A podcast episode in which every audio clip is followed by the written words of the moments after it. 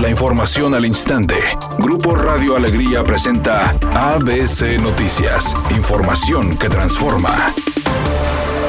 Osvaldo Morales, presidente del Observatorio de Seguridad y Justicia del Consejo Nuevo León, reveló que la mujer que ha sufrido o presenciado violencia familiar en alguna etapa de su vida es tres veces más propensa a ser víctima de violencia de pareja, mientras que el hombre que ha sufrido alguna vez violencia familiar es dos veces más propenso a agredir a su pareja. Además dijo que en Nuevo León la violencia familiar es un delito frecuente y considerando los casos que han sido denunciados y generaron una carpeta de investigación en los últimos cinco años, la entidad tiene la tasa promedio mensual más alta de violencia familiar a nivel nacional Nacional. 26.4 delitos por cada 100.000 habitantes. Por otra parte, agregó lo siguiente. La violencia empieza desde la psicología. Seguramente, o más bien no es tan notoria como un golpe o una violación sexual, pero la violencia psicológica también es violencia y se tiene que reconocer como tal.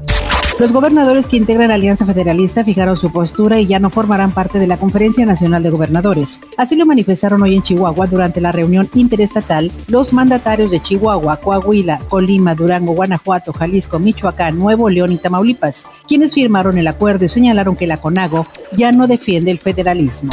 Ante la caída del turismo y menor actividad económica en algunas regiones del país por la pandemia de COVID-19, la directora del Fondo Nacional para el Fomento de las Artesanías, Emma Yanes Rizzo, informó de un proyecto donde participan artesanos desde 14 estados, quienes elaboran cubrebocas con técnicas de tejido en telar y bordado. Agregó que los cubrebocas cumplen con las indicaciones de la Secretaría de Salud, además de llevar el sello moderniza de la Secretaría de Turismo, el nombre del artesano que elaboró el cubrebocas y la comunidad a la que pertenece, indicando que se pueden adquirir por medio de Facebook.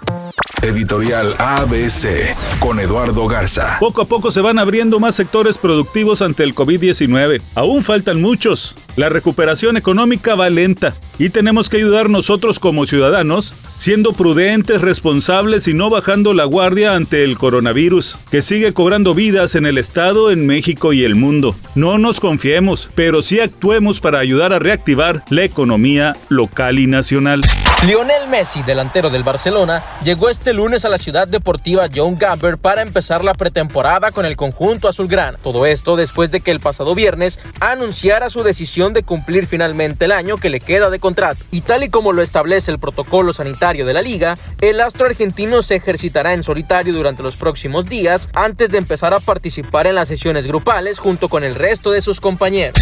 El actor y cantante Javier Ortiz quien en la época de los 90 formó parte del grupo Garibaldi, falleció. Así lo confirmó a través de las redes sociales Sergio Mayer, quien durante muchos años fue su compañero en el grupo. Una hermana de Javier Ortiz dijo que se suicidó, aunque esta información no ha sido confirmada.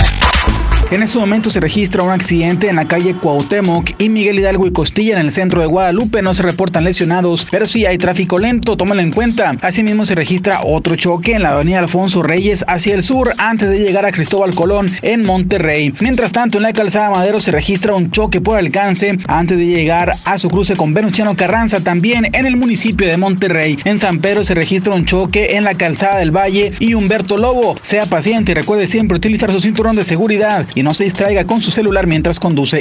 El pronóstico del tiempo para este lunes 7 de septiembre del 2020 es una tarde con presencia de nubosidad. Se espera una temperatura mínima que oscilará en los 24 grados. Para mañana martes 8 de septiembre se pronostica un día con presencia de nubosidad una temperatura máxima de 30 grados y una mínima de 22. La temperatura actual en el centro de Monterrey, 30 grados.